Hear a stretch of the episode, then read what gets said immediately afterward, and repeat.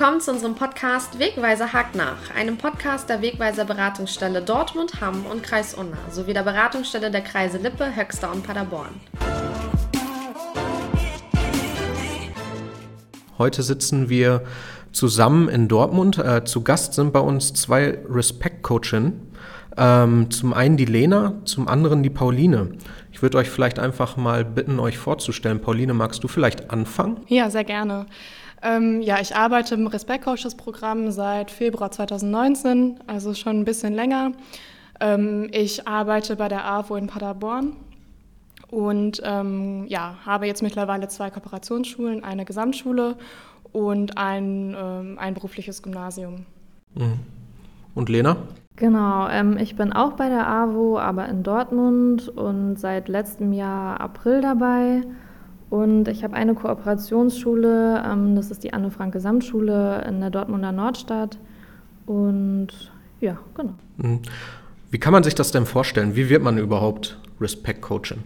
Wie funktioniert das? Wie ist da der professionelle Werdegang? Also ich würde sagen, es gibt jetzt nicht den professionellen Werdegang. Ähm, klassischerweise hat man vielleicht soziale Arbeit studiert, aber ich zum Beispiel ähm, ja, habe meinen Bachelor auf Lehramt gemacht und meinen Master in Erziehungswissenschaften und bin jetzt trotzdem Respektcoach.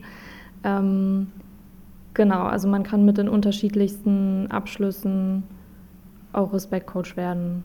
Ja, genau. Also ich bin Sozialarbeiterin und ähm, aber wir haben einige Kolleginnen und Kollegen im Programm, die Isla Islamwissenschaftler sind zum Beispiel. Ähm, ja, Erziehungswissenschaftler, Psychologen haben wir dabei. Also es ist super bunt bei uns gefächert oder breit gefächert. Ähm, und ich bin eigentlich damals eher aus Zufall reingerutscht. Also ich hatte während des Studiums schon gesucht, nach ein bisschen, äh, habe einfach geguckt, was auf dem Markt so los ist und habe dann die Stellenanzeige gesehen bei der AWO und die fand ich total spannend und habe mich drauf beworben und es hat dann auch sofort geklappt. Mhm. Äh, seit wann seid ihr jetzt beide dabei? Ich bin seit letztem Jahr April dabei. Und ich seit äh, Februar 2019. Okay. Also es hört sich ja sehr multiprofessionell erstmal an. Ähm, wenn jetzt jemand, der keine Ahnung von der Arbeit hat, von eurer Arbeit, ähm, wie würdet ihr dem erklären, was ihr so bei euch macht?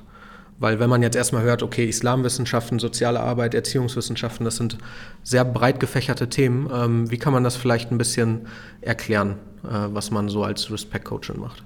Ähm, also ich glaube, ich sage immer, äh, dass wir politische Bildungsarbeit an Schulen machen und äh, den Kindern einfach versuchen, ähm, mit denen ins Gespräch zu kommen, dass Vorurteile abgebaut werden, dass äh, Vielfalt gestärkt wird, Demokratiebildung äh, gefördert wird. Aber ähm, ursprünglich wurde das Programm geschaffen, äh, um Kinder und Jugendliche vor Radikalisierung im religiösen Bereich zu schützen, also Salafismus und Islamismus. Aber mittlerweile wurde es so breit geöffnet, dass wir dann allgemein gegen menschenfeindliche Ideologien arbeiten dürfen. Also es, genau deswegen ist es auch so, so, wertvoll, dass wir so viele verschiedene Professionen im Programm haben, weil das Programm auch einfach so, wert, so, so breit ist.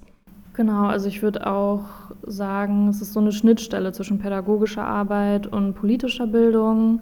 Ähm, und ja, wie der Name schon sagt, also es geht eben um Respekt, um Toleranz, um Demokratieförderung. Wir versuchen die SchülerInnen zu stärken und auch so auf vielfältige Lebensrealitäten einzugehen, ähm, da die Akzeptanz zu fördern. Ähm, genau. Und dass wir quasi auch mit den SchülerInnen zusammenarbeiten, dass sie ihre eigene Position vertreten können, ähm, ihre Perspektiven ein bisschen öffnen können und das machen wir halt im Rahmen von Gruppenangeboten. Also wir sind quasi dafür da, die zu organisieren oder als allererstes erstmal Bedarfe festzustellen. Also wenn wir an die Schule kommen, dann sprechen wir mit Lehrkräften, mit der Schulsozialarbeit, mit äh, SchülerInnen natürlich und gucken, was, was gibt es für Bedarfe.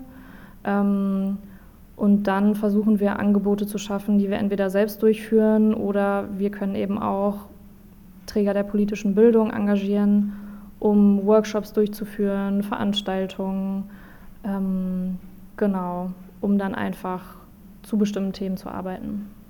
Was würdet ihr sagen, wie ist da so die Gewichtung der Arbeit? Also wie viel arbeitet man dann konkret mit den äh, SchülerInnen zusammen, wie viel mit den LehrerInnen? Hm, Finde ich tatsächlich schwierig zu sagen. Also äh, es kommt wirklich darauf an, ob man die Angebote selber strickt. Dann ist natürlich viel Büroarbeit oder viel Vorbereitung, viele Methoden sammeln, äh, viel Recherche. Wenn wir jetzt externe äh, Träger einladen, dann ist es natürlich auch viel Vorarbeit mit den Lehrkräften, mit der Schulsozialarbeit, mit, dem, mit der Schulleitung, um zu gucken, wo können wir überhaupt das Angebot äh, umsetzen, welche Klassen sind dafür geeignet. Gibt es vielleicht ähm, Klassen, die so ein bisschen so schwacher sind ähm, vom Bildungsgrad? Äh, andere, also wir arbeiten ja beide an Gesamtschulen. Da muss man schon diese Binnendifferenzierung auch im Blick haben.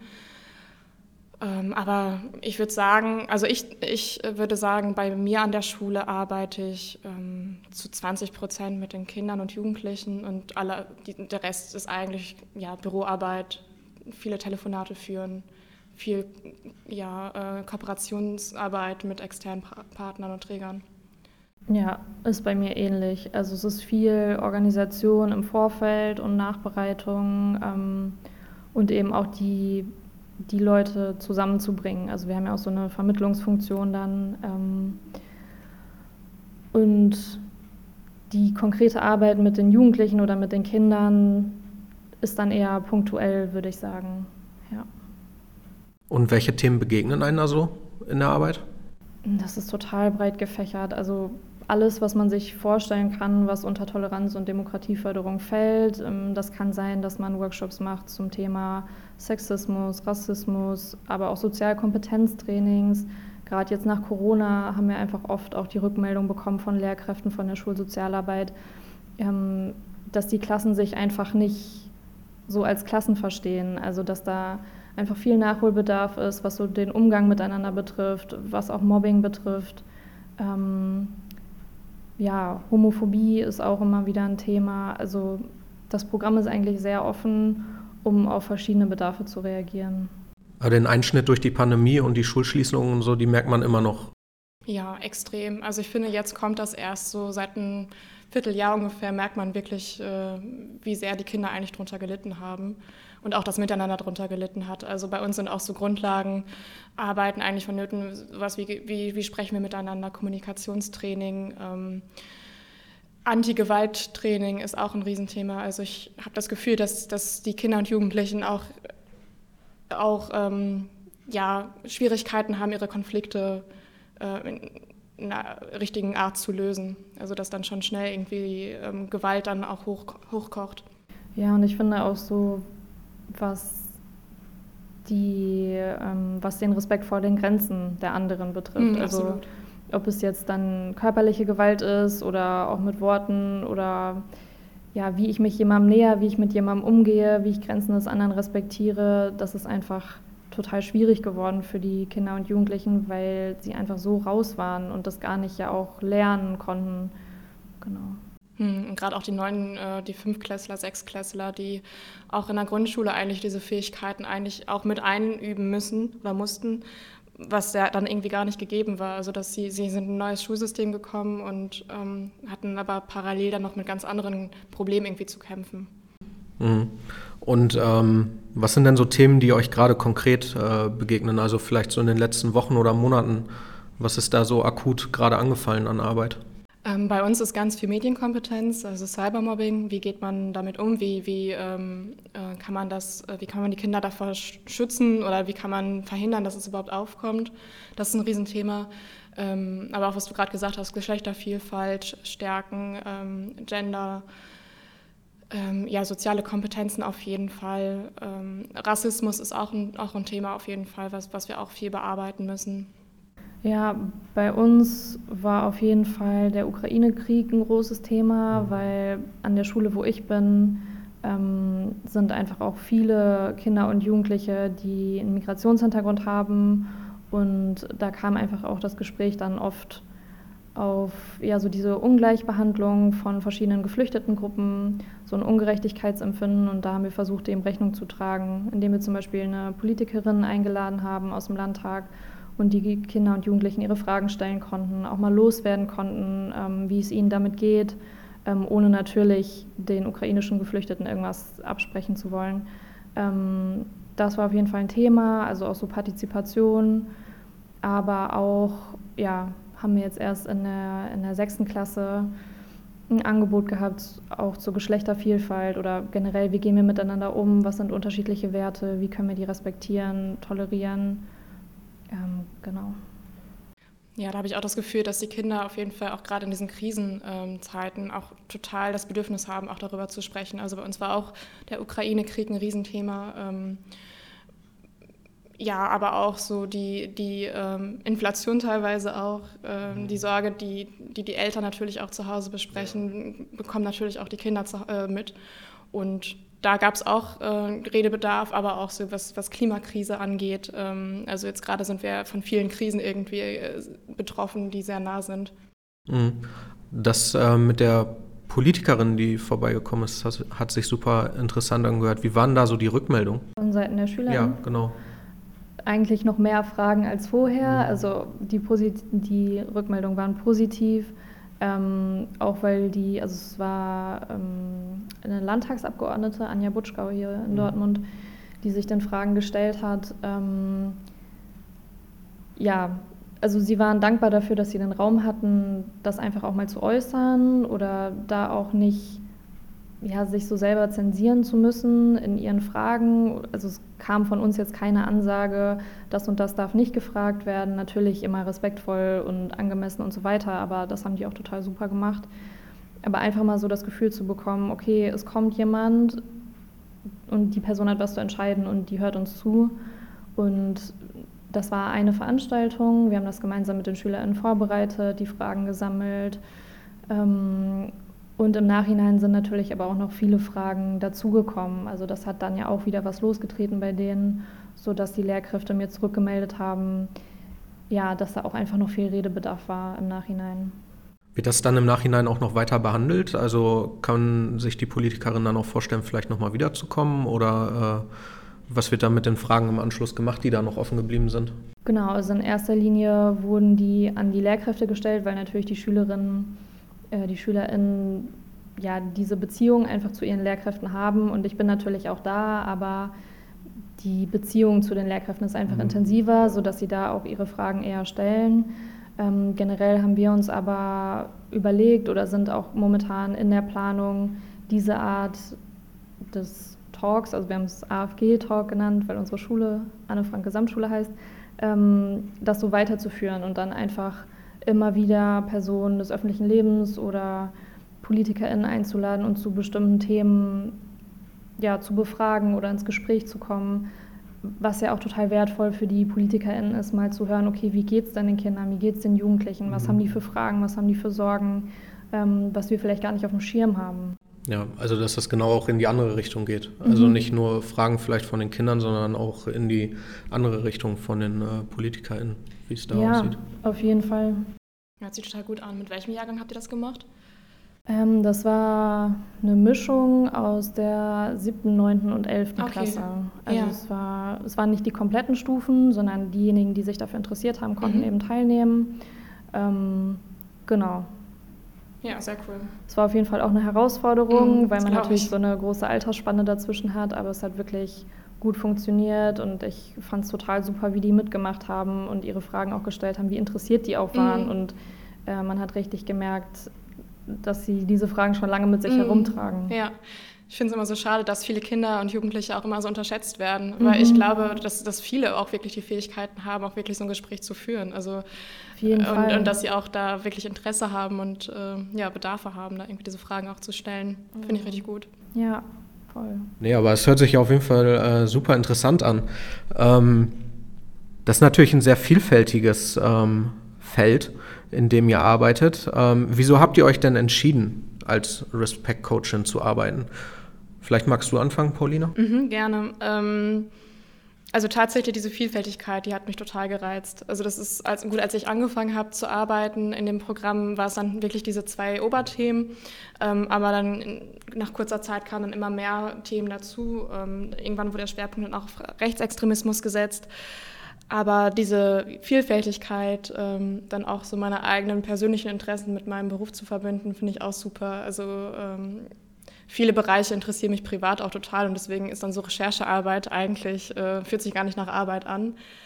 Ähm, nee, aber auch, dass, dass jeder Tag äh, anders aussieht, äh, dass, ähm, dass man mal irgendwie auf einer Fortbildung ist. Also wir müssen uns, weil das Programm auch so breit gefächert ist, müssen wir uns ständig fortbilden oder irgendwie immer, immer in, ähm, immer ja, die Nachrichten auch verfolgen. Also immer vieles, vieles im, im Blick haben. Dann äh, die Zusammenarbeit mit den Schülerinnen und Schülern macht total Spaß. Also das, das gibt mir unheimlich viel.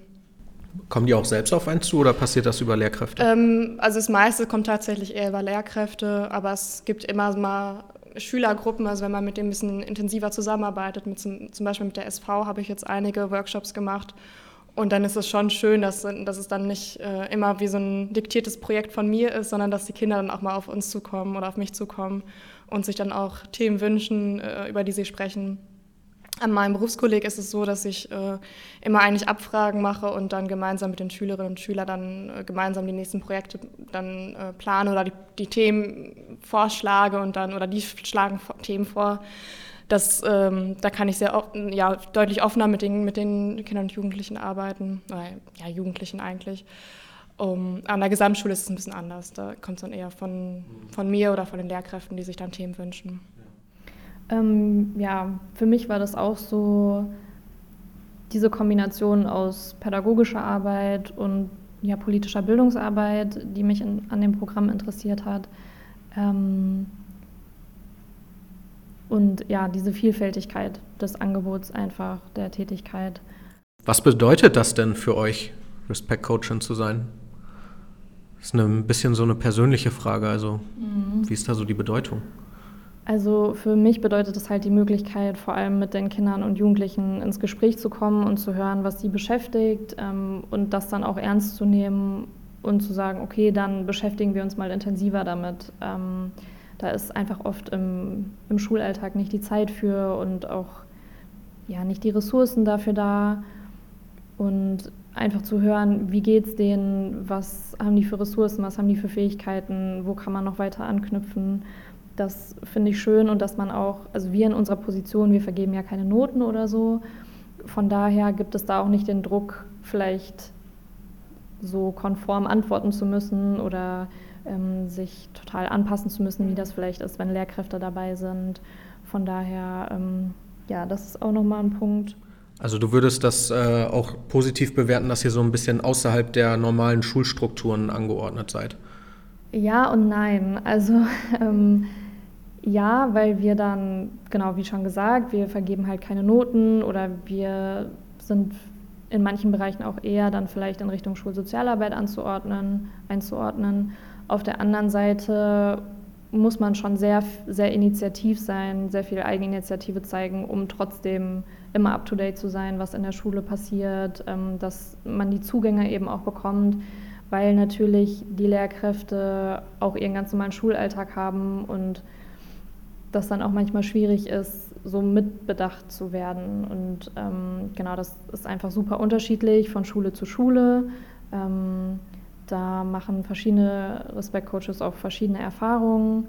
Aber so dieser Zugang zur Schule, zu den Informationen, zu der Zeit der Lehrkräfte, ähm, ja, kann manchmal herausfordernd sein.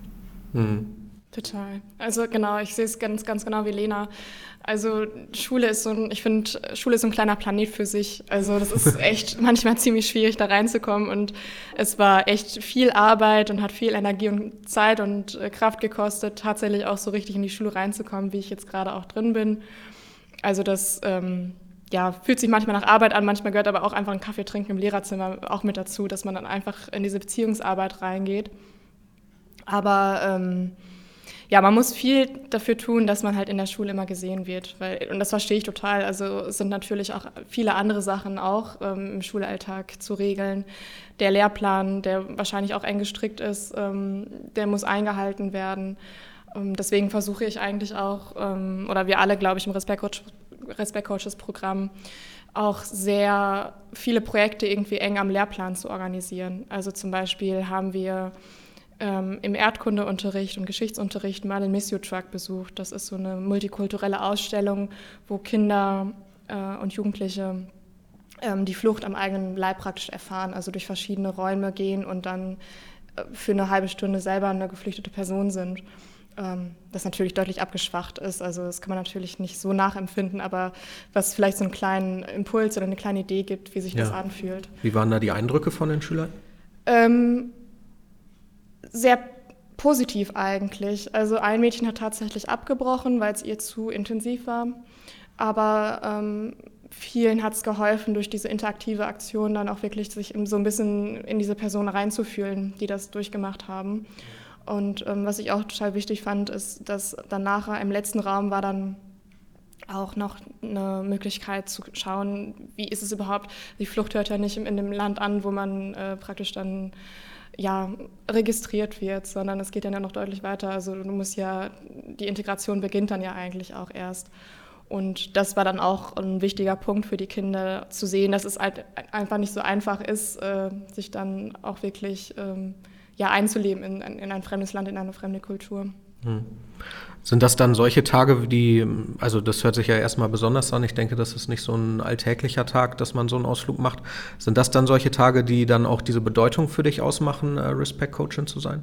Total. Also diese an diesen Tagen, ähm, dafür arbeiten wir ja praktisch. Ne? Also die ganze Vorarbeit, die dann vorher geleistet wird, ähm, ist ja total wichtig dann für diesen einen Tag es ist immer, ich finde diese Tage total wichtig und total gut, aber auch super stressig, ähm, weil du musst echt vieles so im Blick haben. Ähm, die Referenten sollen sich dann wohlfühlen, die Schüler sollen was mitnehmen, was auch irgendwie nachhaltig wirkt.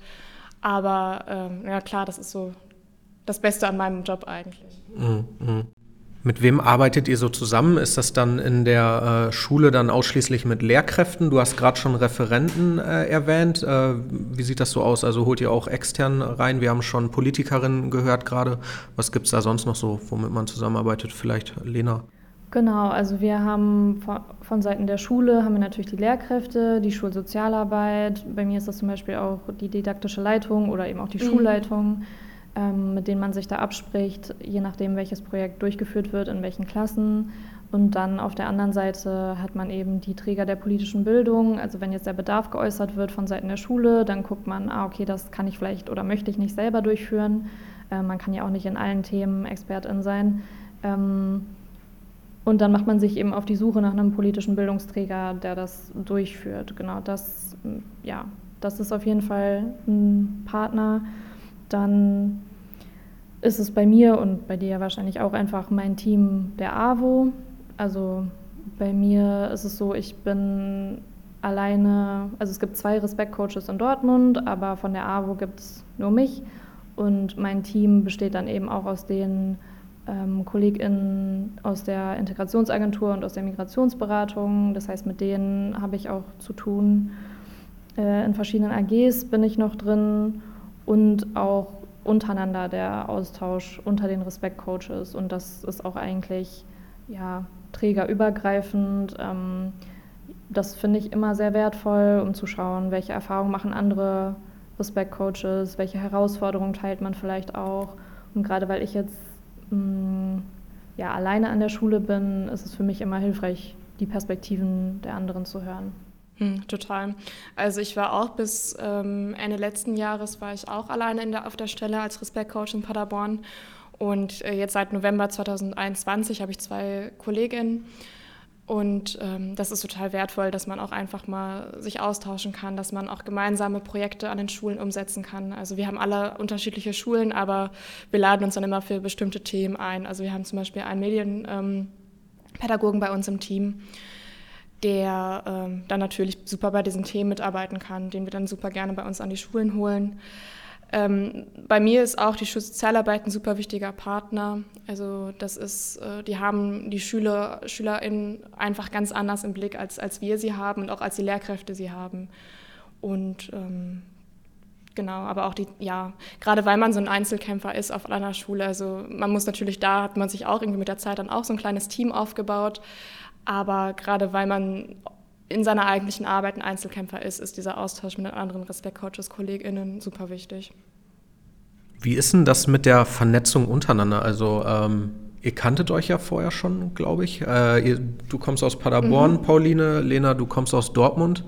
Ähm, ihr habt euch schon mal getroffen vorher, aber wie ist das so mit anderen äh, Respect-Coaches? Äh, Gibt es da Vernetzung untereinander? Gibt es da regelmäßige Treffen? Gibt es da vielleicht auch einen Wissenstransfer? Oder? Ähm, ja, also es gibt äh, von der AWO äh, interne Treffen, da finden, die finden zweimal im Jahr statt. Ähm, normalerweise in Präsenz. Ähm, jetzt hat es in der letzten Zeit natürlich dann auch digital stattgefunden. Da vernetzen wir uns dann bundesweit immer, ähm, bekommen Informationen aus der Fachstelle, bekommen Informationen von, vom Bundesverband, ähm, kriegen auch Fortbildung. Wir haben aber auch wir sind auch lokal vernetzt, also auf, auf Landesebene, ähm, auch trägerübergreifend und auch ähm, regional. Also da sind dann ähm, aus Ostwestfalen dann einige KollegInnen dann äh, zusammengekommen. Das haben wir aber selbst organisiert. Es gibt aber auch von der Fachstelle, also vom Ministerium organisierte Fortbildungen. Ähm, genau, die finden auch zweimal im Jahr statt. Genau, und es gibt eben auch bei diesen trägerübergreifenden Workshops auch die Möglichkeit, eigene Projekte vorzustellen, den anderen KollegInnen. Also ich habe zum Beispiel, das dürfte jetzt einen Monat ungefähr her sein, ähm, ich hatte im Frühjahr diesen Jahres ein Projekt gemacht in einer AG zum Thema Sexismus in Filmen und äh, Serien und wurde dann eben kontaktiert, ob ich das nicht den anderen Respect Coaches vorstellen möchte. Und genau, da ist eben auch der Raum für Austausch, ähm, gegenseitig ja, etwas zu präsentieren, nachzufragen, ins Gespräch zu kommen. Das ist auf jeden Fall immer schön. Und ja, Pauline und ich, wir haben uns dann in Person in München getroffen. Da waren wir beim Regionaltreffen Süd. Das war im Oktober. Genau, Mitte ne? Oktober, ja. ja. Genau, von daher kannten wir uns schon persönlich. Genau, aber man trifft sich auch ab und zu immer mal wieder in Online-Veranstaltungen. Wir hatten uns dann zufällig auch ähm, an dem Tag, als wir angefragt wurden, oder als ich angefragt wurde, dann auch in dem äh, Workshop zum Thema rechte Codes und Symboliken getroffen. Mhm. Genau, also es, uns wird schon viel geboten. Äh, wir können uns schon viel weiterbilden und fortbilden, und, aber was auch wirklich zwingend notwendig ist, weil wir halt in diesem breiten Spektrum arbeiten und äh, es immer natürlich Neues dazukommt. Ist dieser Austausch äh, unter den Respect Coaches wichtig für eure Arbeit? Ist das sehr fruchtbar? Total. Also es fängt ja schon an, dass man sich einfach auch über Träger austauschen kann, mit welchen Trägern man gut zusammenarbeiten kann, mit welchen vielleicht die Zusammenarbeit ein bisschen schwieriger war. Ähm, aber auch gerade weil wir, wie ich schon sagte, so Einzelkämpfer sind, muss man auch manchmal so ein bisschen Psychohygiene machen und auch einfach mal über die Schule meckern oder über die Schulsozialarbeiter oder wer auch immer da an der Schule ist. Das ist total wichtig, finde ich, dass, dass man auch einfach äh, immer im Austausch bleibt und ähm, ja. Da würde ich auf jeden Fall zustimmen. Also bei mir ist es gerade, weil ich eben alleine dann äh, bei der AWO in Dortmund bin, ja, eigentlich unerlässlich, dass ich mich austausche, dass ich auch hören kann, wie es bei anderen läuft, um auch noch so Impulse für meine Arbeit zu bekommen. Ah, ich könnte mich jetzt nochmal vielleicht in die SV wenden oder bei anderen hat das auf dem Weg gut funktioniert. Ähm, also da konnte ich super viel mitnehmen, einfach auch weil das Programm so offen ist, was natürlich einerseits positiv ist, weil man relativ viele Freiheiten hat, gerade so was die Themen angeht. Auf der anderen Seite fängt man vielleicht auch an und ist erstmal überfordert oder hat nicht so viel Orientierung. Und wenn man dann den Austausch hat, ja, dann kann man sich, kann man sich so ein bisschen besser verorten. Ich finde das auch extrem wichtig. Ja. Wie ist das denn, wenn man mit euch äh, zusammenarbeiten möchte? Äh, wie kann man da am besten auf euch zukommen? Also wie muss ich mir das vorstellen? Ihr seid dann in der Schule ansprechbar, ihr habt dann wahrscheinlich eine E-Mail, ein Telefon. Äh, wie ist da so der beste Weg, wie man auf euch zukommen kann? Also an einer Schule habe ich auch ein eigenes Büro, ähm, was auch total gut ist. Da bin ich immer vier Tage oder drei Tage die Woche auch ansprechbar und ähm, arbeite von da und kann dann auch mal schnell reagieren, wenn irgendwie ein Problem aufgekommen ist, dass ich dann ja, einfach vor Ort bin und ähm, auch sichtbarer in der Schule bin. Ja, an der anderen Schule ist es ein bisschen anders, da habe ich kein eigenes, äh, kein eigenes Büro. Da finden regelmäßig eigentlich alle zwei Monate Gespräche statt, um Projekte vorzubereiten, nachzubereiten, zu besprechen, was war gut, was, war, was lief vielleicht nicht ganz so gut, wo sind Bedarfe, die wir noch bearbeiten müssten. Aber ähm, genau, das ist eigentlich äh, recht einfach, dann auf uns zuzukommen. Wir sind, oder ich bin auch ähm, in der, in der Kommunikations, ähm, in dem auf dem Weg, wie die Schule kommuniziert, äh, bin ich auch äh, mit drin. Also wir, wir, haben, wir arbeiten mit Teams ähm, und haben dieses digitale Lehrerzimmer da, wo dann auch viele Sachen dann auch ähm, ja, mitgeteilt werden. Flurfunk funktioniert auch immer super gut. Tür-Angel-Gespräche. Mhm. Ja, da kann ich mich anschließen. Also das ist ja, ist ja in der Schule oft so, dass Sachen zwischen Tür und Angel besprochen werden. Hast du noch mal zwei Minuten? Genau. ähm, Genau, das ist der Fall. Und ich habe auch das Glück, dass ich einen eigenen Raum habe, zwei Tage die Woche an der Schule, wo ich dann sein kann. Und das hilft einfach, um diese Wege nicht zu haben. Also anstatt dass ich dann anrufe und vielleicht nicht durchkomme, gehe ich einfach mal vorbei und man wechselt vielleicht auch nochmal ein persönliches Wort. Das ist irgendwie auch recht wichtig. Mm, ja, und sonst ist es bei mir eigentlich ähnlich. Also. Hm. Auch manchmal, dass man einfach mal in eine Klasse geht, wo man ein Projekt vorbereitet hat, dass man dann auch einfach ein, zwei Stunden dann im normalen Unterricht hospitiert und dann die Schüler so ein bisschen kennenlernt, dass sie uns auch kennenlernen müssen, wissen, mit wem sie überhaupt zusammenarbeiten. Das äh, ist sonst vielleicht auch ein bisschen schwieriger in der Planung, wenn wir jetzt nicht vor Ort wären. Hm. Also jetzt äh, zum Beispiel einfach mal von mir persönlich, wenn ich jetzt als Wegweiser Interesse hätte oder so, dann kann ich mich aber auch einfach bei euch melden für eine Zusammenarbeit. Seht ihr denn da irgendwo Berührungspunkte zum äh, Präventionsprogramm Wegweiser? Ähm, wir haben natürlich auch viele Zuhörer aus dem Präventionsprogramm, die interessiert das bestimmt auch brennt.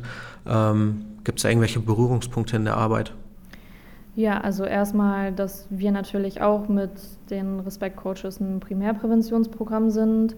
Ähm, und wie Pauline ja schon gesagt hat, wurde das Programm ja eigentlich gegründet, um religiös begründetem Extremismus ja, vorzubeugen. Und dann würde ich sagen, sind unsere Interessen eigentlich in dem Sinne die gleichen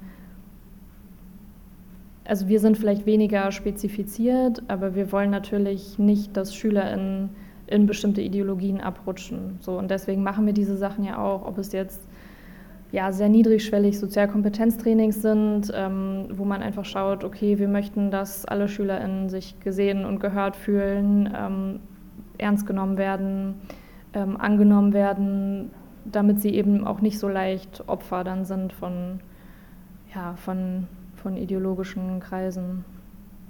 Genau, und was ich auch wichtig finde, ähm, ich hatte zum Beispiel mal in der Vergangenheit einen Fall, wo ich mir auch unsicher war, ob das jetzt schon ein problematisches Verhalten äh, ist eines Kindes und da habe ich dann einen Kollegen von euch angerufen und mhm. der hat mir dann auf jeden Fall total gut weiterhelfen können und ein bisschen, also einfach besser einschätzen können, ob das jetzt äh, wirklich schon problematisch ist oder ob man da einfach nur, ob man da direkt reagieren muss, ähm, wie, wie man weiter vorgehen muss. Aber auch, ähm, ihr habt ja gemeinsam mit meiner Kollegin Bente auch einen Workshop bei ihrer, an ihrer Schule schon mal gemacht mhm. zum Thema menschenfeindliche Ideologien. Ja. Also da sind natürlich auch die, die Schnittstellen dann auch. Ja. Also würdet ihr intern sagen, auch gerade die Arbeit mit anderen Präventionsprogrammen zusammen, die ist auch sehr wichtig für euch als äh, Respect-Coachin. Total. Die Beratung, Informationen, die wir uns dann einhören können, ja. Ja, auf jeden Fall und auch einfach, ja, ist es hilfreich, auf die Expertise von anderen zugreifen zu können und zu wissen, okay, da gibt es Leute, die sind einfach sehr geschult und sehr professionell in dem, was sie tun und an die kann ich mich wenden, die kann ich an die Schule holen da kann ich vielleicht auch mal nachfragen, wenn ich mir unsicher bin. Ähm, das ist einfach gut, das zu wissen und ja, so ein paar Asse im Ärmel zu haben quasi. Ja, gerade auch als, äh, also aus persönlicher Sicht, ähm, aus Wegweiserperspektive ist das natürlich Gold wert, wenn man dann so Stellen hat, die direkt an der Schule angegliedert sind. Da hat man dann natürlich den kurzen Weg, äh, um mhm. dann vielleicht Sachen auch auf die Beine zu stellen oder so. Also das ist natürlich eine super Sache. Ja. Ähm, Ihr habt jetzt äh, gesagt, was alles gut läuft, aber ähm, wie wir das wahrscheinlich auch alle kennen, ähm, gibt es bestimmt auch Dinge, die besser laufen könnten, äh, auch wenn es gut läuft natürlich. Ähm, was würdet ihr euch denn wünschen? Also was an Schulen vielleicht konkret? Also gibt es da irgendwelche Sachen, von denen ihr euch mehr wünschen würdet oder gibt es da konkret Sachen, die ihr euch vielleicht überhaupt erst wünschen würdet, weil es sie gar nicht gibt? Ähm, was ich mir wünschen würde, ähm, ist, dass Kinder und Jugendliche einfach mehr involviert werden in Schulentscheidungen. Weil ich glaube, wenn die Kinder auch eine Identität schaffen mit ihrer, also sich identifizieren können mit ihrer Schule, dann kommen vielleicht auch einige Probleme gar nicht auf. Und wir sind jetzt zum Beispiel an meiner Gesamtschule sind wir auf dem Weg, ein Schulparlament einzuführen, wo dann die Kinder und Jugendlichen die Möglichkeit haben, wirklich zu partizipieren und ähm, ja, ihre, ihre Wünsche auch mit einzubringen, die auch wirklich dann gehört werden. Und was ich mir natürlich persönlich auch mal wünschen würde, ist Zeit für, für Träger äh, oder für Angebote an den Schulen, äh, für Gruppenangebote. Das hat mir ja schon eingangs äh, gesagt, dass es manchmal echt schwer ist, da irgendwie reinzukommen und ein bisschen Zeit abzuknappen von dem, von dem Lehrplan oder von den Lehrkräften, wo wir dann unsere Angebote umsetzen können. Gerade vielleicht auch im Hinblick nochmal auf die Pandemie oder so. Du hattest gerade gesagt, äh, Identität mit der Schule vielleicht auch selbst ähm, ist natürlich wahrscheinlich jetzt auch schwer, so gerade für die SchülerInnen, die dann jetzt äh, Online-Unterricht hatten und sowas. Also das ist bestimmt ein massiver Einschnitt gewesen, ne? Auf jeden Fall. Also wir hatten das Glück, ähm, dass bei uns die Kommunikationsstrukturen praktisch schon da waren. Also bei uns war es sowieso, wir waren auf dem Weg, auch ähm, Teams mit den Schülern zu nutzen und das war total gut, dass es einfach schon, schon da war. Also, dass da nicht erst irgendwie dann, weiß nicht, ein paar Monate gebraucht wird, um überhaupt erst dann eine, eine Struktur zu schaffen. Aber ähm, ja, klar, also die Identität hat er natürlich, oder die, die Identifizierung mit der Schule hat er natürlich drunter gelitten. Mhm. Wie sieht das bei dir aus, Lena? Ähm, also, ich erlebe an meiner Schule auf jeden Fall schon sehr viel Engagement und einfach auch ja, sich einsetzen für SchülerInnen. Ähm, das ist, glaube ich, auch nicht an jeder Schule so der Fall. Und gleichzeitig ja, haben wir auch schon von dem teilweise schwierigen Zugang gesprochen ähm, und auch so das Verständnis für die Rolle von Respect Coaches. Also es ist natürlich auch schwierig, ähm, das zu vermitteln, finde ich. Also erstmal selber die eigene Rolle zu mhm, klären mhm, und zu überlegen, wo positioniere ich mich hier in der Schule, wie bin ich wo angebunden, welche, in welche Strukturen komme ich rein und das dann aber auch so nach außen zu tragen. Und ähm, es gibt viele Lehrkräfte, die habe ich mal irgendwie gesehen oder man, man grüßt sich natürlich, aber ähm, ja, es kommt dann schon auf die Frage, ach ja, was, was machst du nochmal genau? ähm, und das dann so kurz und knapp auf den Punkt mhm. zu bringen, ist einfach super schwierig. Also ja, und dafür dann die Energie aufzubringen, da sich so ein bisschen mit zu beschäftigen, ähm, ist auch nicht immer ganz einfach im Schulalltag auf jeden Fall. Und also auch so nach dem Austausch mit anderen Respect Coaches ist es zum Beispiel auch nicht selbstverständlich, dass man Raum an der Schule mhm. hat, ähm, dass man da Zugänge hat. Ich habe zum Beispiel auch Zugang zu den ähm, ja, zu den E-Mails, also im, im, Lehrerverteiler sind, glaube ich, auch nicht alle. Ähm, ja, und einfach wirklich die Zeit und die Bereitschaft, auch Stunden abzugeben, obwohl es wirklich schwierig ist und die natürlich ihren Stoff durchziehen müssen. Gleichzeitig sind wir mit unserem Projekt ja auch da, weil es einfach wichtig ist, auch über diese Themen zu sprechen. Total. Und wenn man gerade auch so Themen wie Respekt, Umgang miteinander bearbeitet, dann ähm, entstehen vielleicht dadurch auch weniger Störungen irgendwann im Unterricht. Also dass man dadurch, wenn einfach eine angenehme Atmosphäre ist, wo einfach besser gelernt werden kann, das ist ja natürlich auch von Vorteil.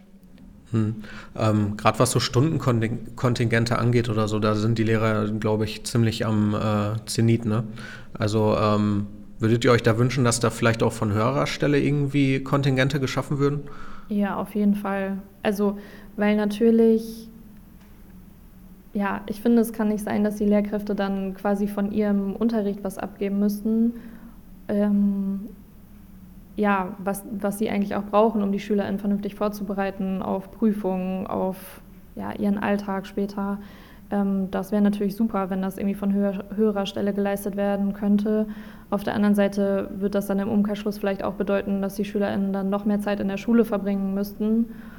Und ich finde es jetzt schon teilweise, merkt man, dass es einfach anstrengend ist für sie. Ne? Gerade auch, was wir besprochen haben nach der Pandemie, äh, längere Zeit still zu sitzen, gerade bei den kleineren den ganzen Tag in der Schule zu sein, wenn man dann sagen würde, so und jetzt machen wir noch dreimal die Woche nochmal zwei Stunden was zum Thema gruppenbezogene Menschenfeindlichkeit oder so. Klar, wir würden uns das wünschen und das wäre super, aber muss man vielleicht auch ein bisschen auf die Bedürfnisse der SchülerInnen schauen. Es ist auf jeden Fall, ich glaube, es gibt keinen einfachen Weg, das gut umzusetzen.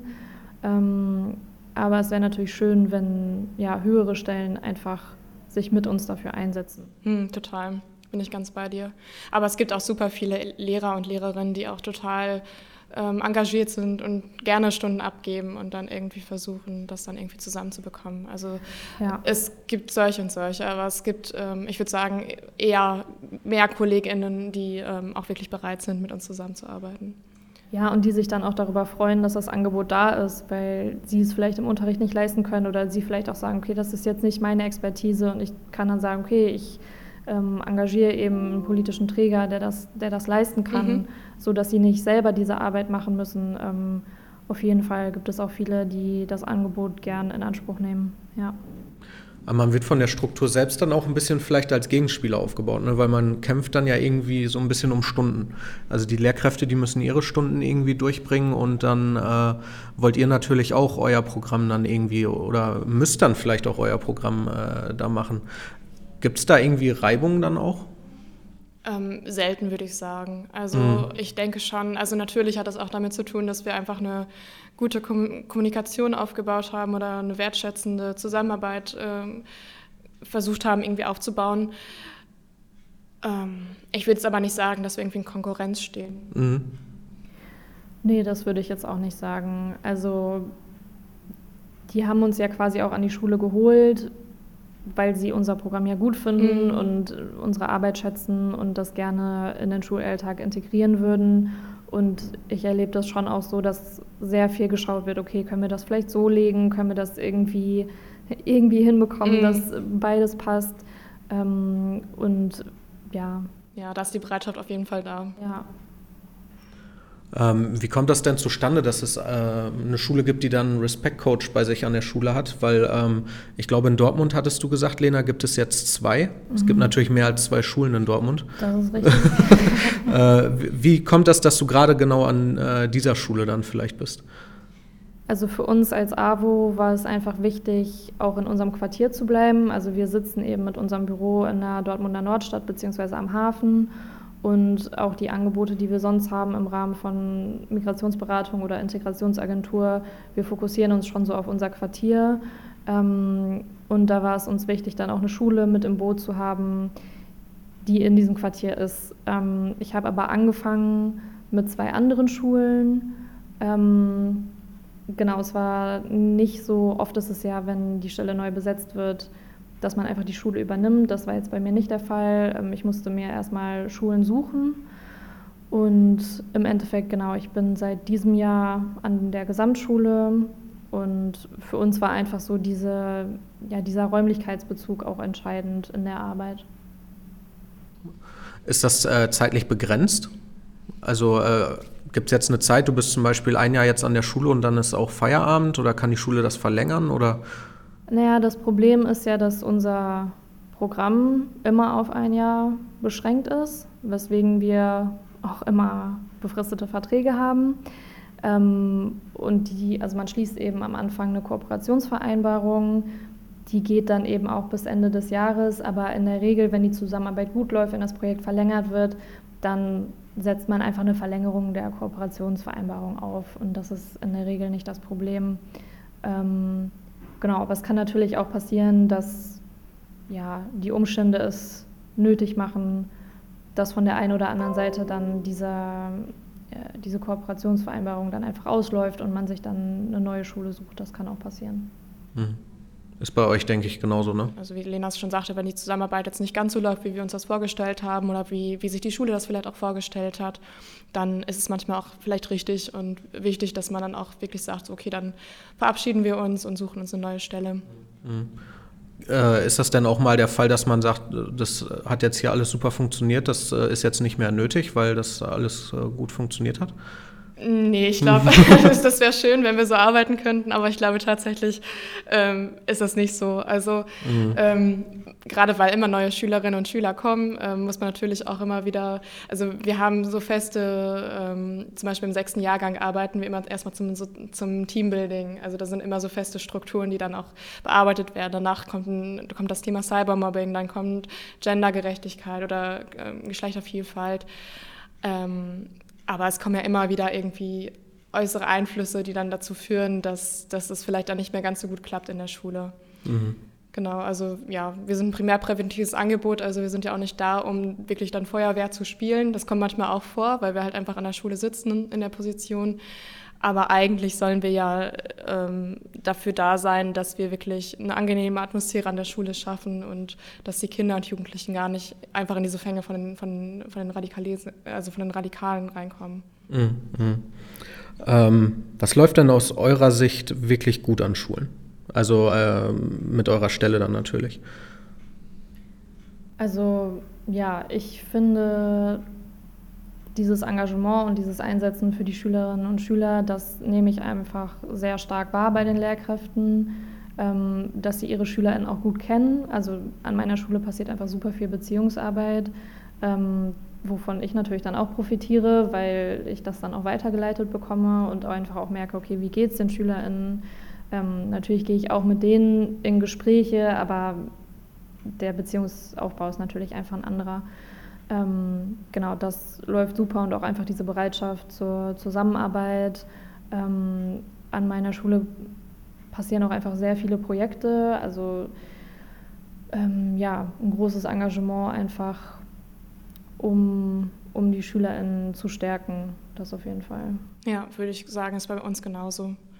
Also auch diese Wertschätzung und ähm, die Kinder einfach im Blick zu haben, deren Bedürfnisse im Blick zu haben und auch wirklich aktiv daran zu arbeiten, dass es denen wirklich gut geht oder dass sie mit einem guten Abschluss aus der Schule rausgehen. Aber auch natürlich, was, was dann irgendwie so im, im Privaten läuft. Also das, ähm, die Schulsozialarbeit setzt sich natürlich auch dafür ein, dass äh, irgendwie Probleme im, im, Elternhaushalt dann irgendwie auch gelöst werden können. Mhm.